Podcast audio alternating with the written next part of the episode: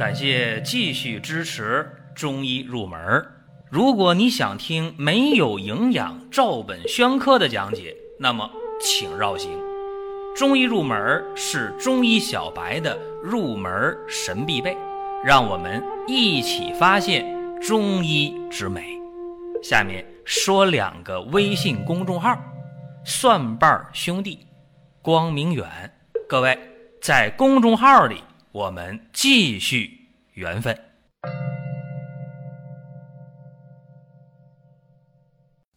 今天和大家讲一讲扁鹊六不治啊。经常听到一些临床医生啊，或者一些病人在一起聊啊，说扁鹊的六不治啊，里面的条条框框对不对？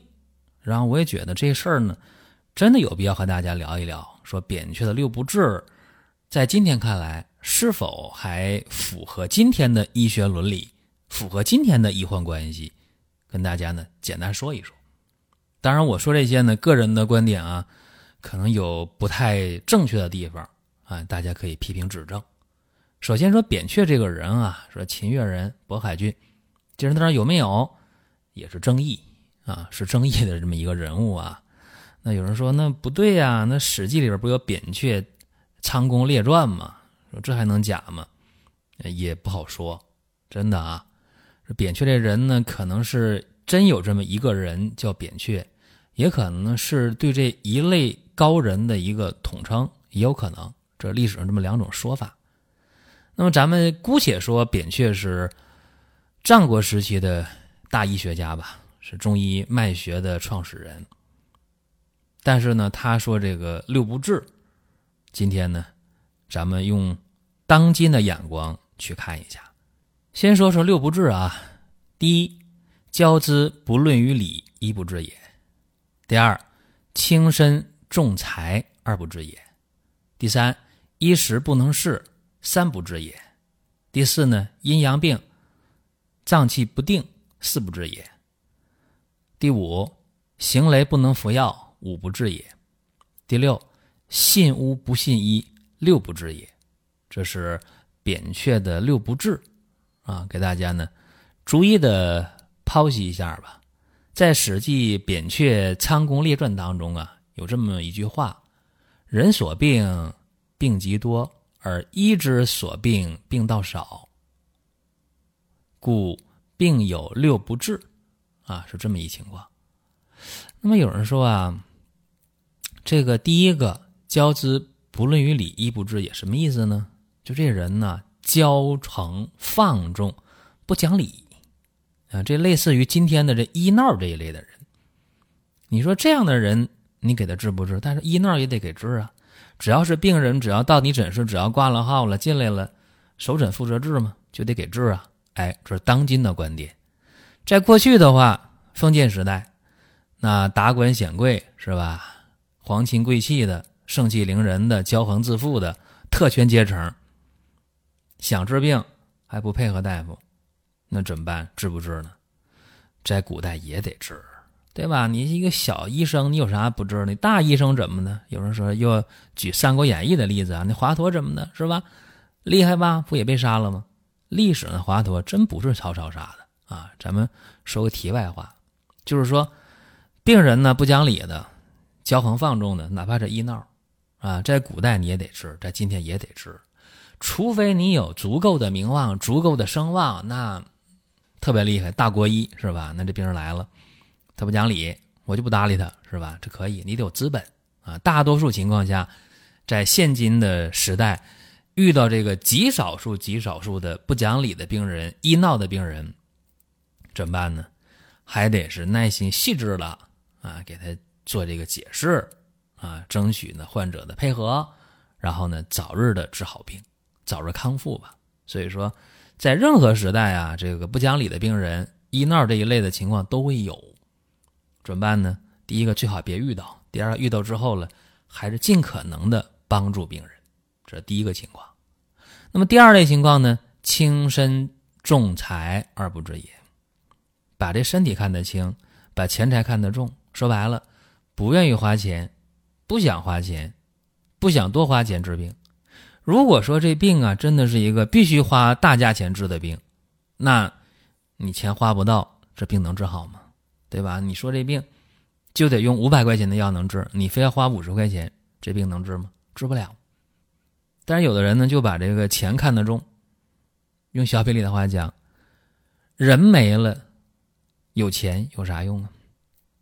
对吧？那么现代社会中啊，大部分人不会这样，大部分人会看得很开，钱是人赚的啊，只要人在，什么都有。大部分人啊，应该是这个心态。不过也有的时候呢，这样的一个心态会被一些人钻空子。医疗队伍当中也有啊。骗财的、敛财的有没有啊？有啊，一块钱能治好的病，让人花十块、花一百块，这样的医疗机构、这样的医务工作者也是有的。所以这是两方面的事儿，就是说，医务工作者在临床当中，尽可能的让病人少花钱，多治病，对吧？花最少的钱治疗最多的病，这是你的本分啊！不应该说，哎呦，提成多少，然后开大处方。这是不应该的。从患者角度来讲呢，也应该是知道身体健康最重要，该花的药费、该花的检查费是不能少的。今天人嘛，如果说一较真儿的话，哎，说这药特别好啊，能治你病，贵贵的话大家也认。比方说有的时候治一些绝症，一花钱十万二十万大家也花。但有的时候大家说，哎呦，这病是啥病不知道，你得先检查一下啊。一检查，哟，花八百一千舍不得。说实话，有的检查真没必要，但是必要的检查，这个钱真得舍得。不查，能知道是什么病吗？很多时候大家问我，哎呀，我找大夫看病了，那大夫说我是这个脾胃虚弱，给我开药了，我吃完不好使。然后问我你有啥办法？我说这脾胃虚弱，他诊断的都不一定对，是不是？那你说我我咋咋给你想办法？我经常问大家，我说你有没有明确诊断？有明确诊断了，我可以帮你出出主意。你说你连个明确诊断都没有，我咋帮你？还有人问我，哎呀，我这个胃啊是糜烂性胃炎啊。我说行啊，还有什么症状？我什么时候检查？他说，哎呀，五年前检查的。我说那不行，你还得再查一下。五年前的情况说明不了现在情况。然后大家说那不行啊，那还得花钱，挺贵的，还做胃镜，挺遭罪的，我不做了。我说那我也帮不上你，因为我看不到你啊。我们只在微信上沟通嘛。说这一点大家知道啊，一定要把钱财看得不要那么重，身体健康才是最重要的。这是二不治啊。三不治呢，就是衣食不能事，三不治也。什么意思啊？这边吃着药呢治着病，那边呢不能适时的增减衣物啊，不能调整自己的饮食，你这咋给他治啊？这边治那个酒精肝那边天天喝酒，对吧？你你这边，你给他治着湿疹呢，是吧？他天天穿着貂不脱下来，捂的一身汗，那你说你怎么治啊？这边得的是这个过敏性皮炎，天天穿那个化纤的啊那种塑身的那个内衣就不换，那皮肤痒，那没没办法，是不是？所以说啊，衣食不能是。三不治也，你得根据治疗的需求，你的衣物的增减呢，包括说治疗过程中你饮食的配合都很重要。还有人是脂肪肝的，是吧？胆囊炎的，这边吃着药，那边非天天大鱼大肉的喝着酒，那你说这病咋能好呢？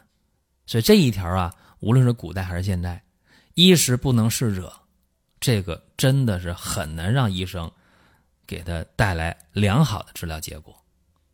四不治呢？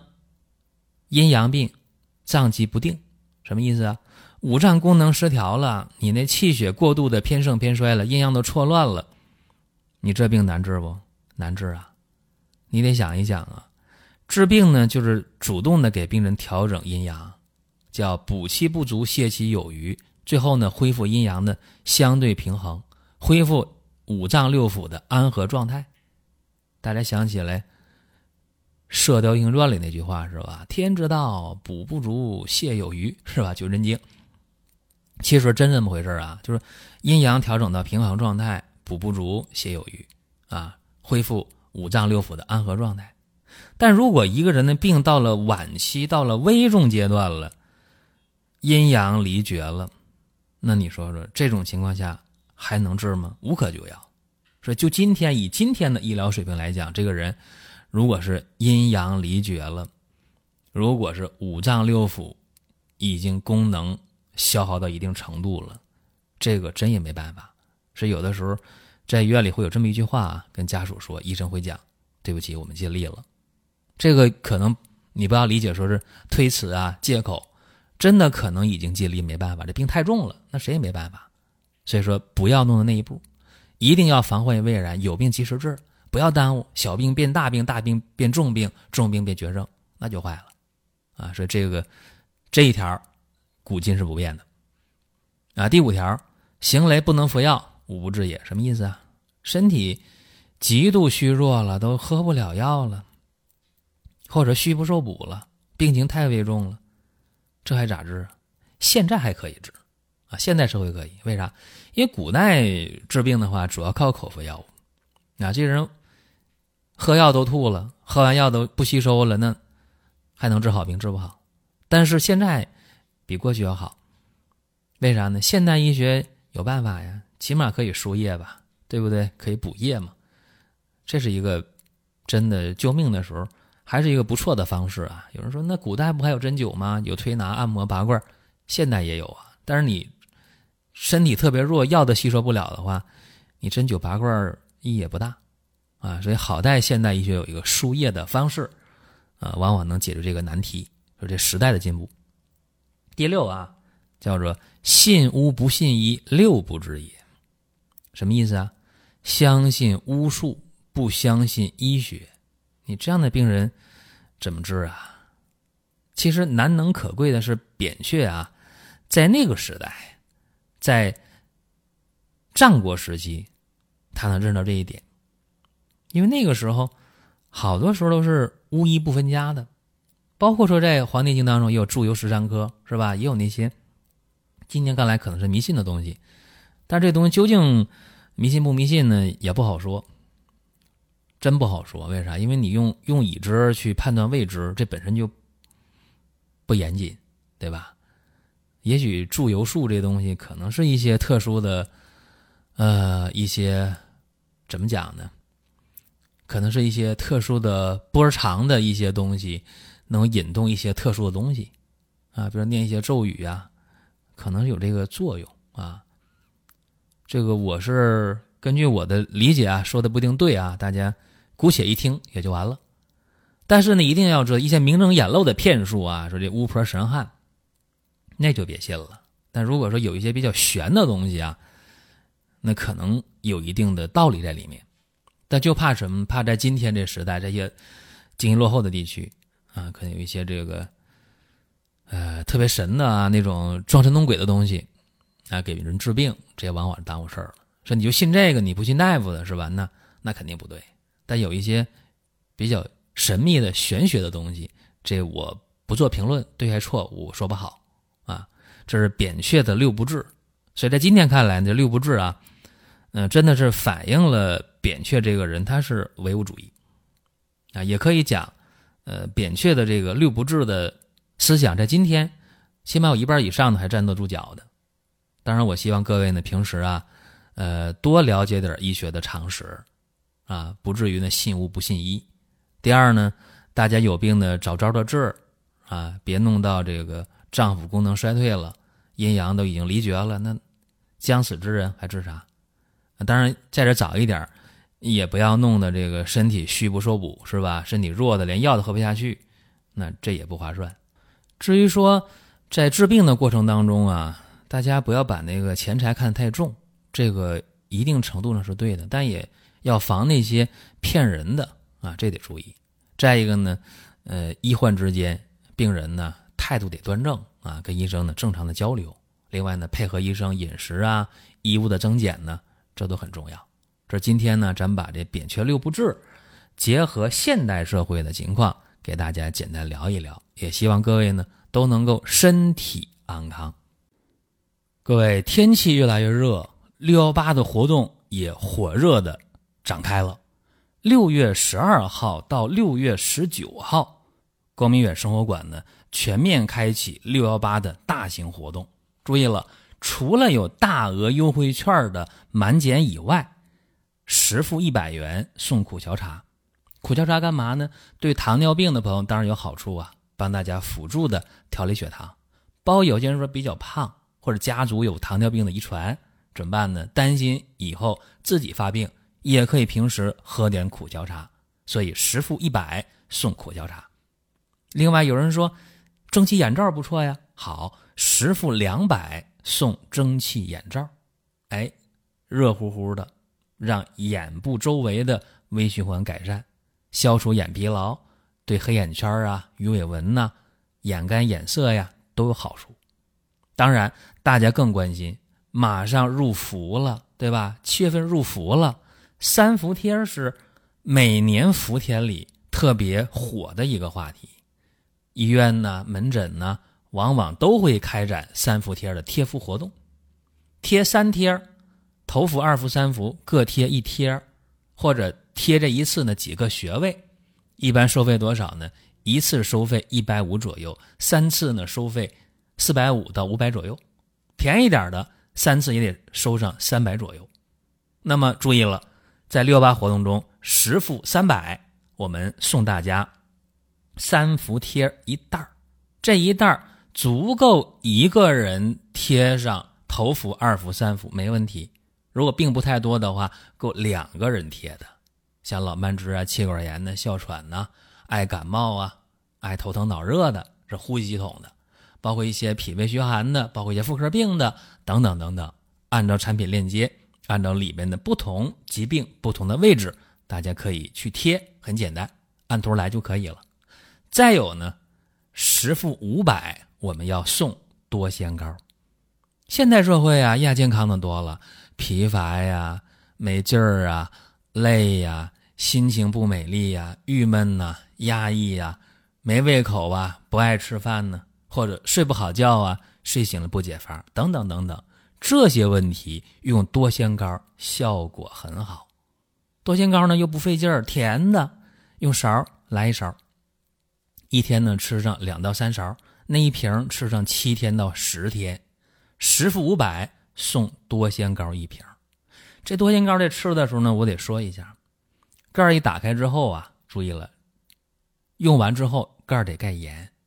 再一个呢，常温保存没问题，如果冰箱冷藏更好。但是吃的时候，你那个勺必须是干净的，没有水的，也不能说我舔一下再拿勺去舀这多仙膏，那不行。口水里边这东西容易让多仙膏长毛发霉。另外，你说我吃完一勺舔一下，再来一勺，那更不行了。或者你拿那勺不干净，有水有油，这都不行。这些做法都是让多仙膏变质的潜在的因素啊！只要你不这么干的话，多仙膏不会变质的。还有呢，就是十付七百元，我们会送鹿参片或者燕窝阿胶片，这就不用说了。鹿参片男性朋友服用对男性功能好；燕窝胶片女性朋友服用对女性的功能好，这不用多说啊。这个七百的时候，十付七百，选哪一个你可以留言，那不留言的话，我们随机的就送了。这是六幺八活动满减大额优惠券，还有呢不同的赠送的额度，不同的赠送的内容。那么大家要做的是什么呢？赶紧到光明远生活馆网页搜就可以，或者进入公众号。光明远都可以点商城购买，先领优惠券，然后参与活动。注意活动时间十二号到十九号，我们送的这些东西送完即止，所以啊，先下手为强。好了，祝各位好运。下一期节目我们接着聊。下面说两个微信公众号：蒜瓣兄弟、光明远。各位。在公众号里，我们继续缘分。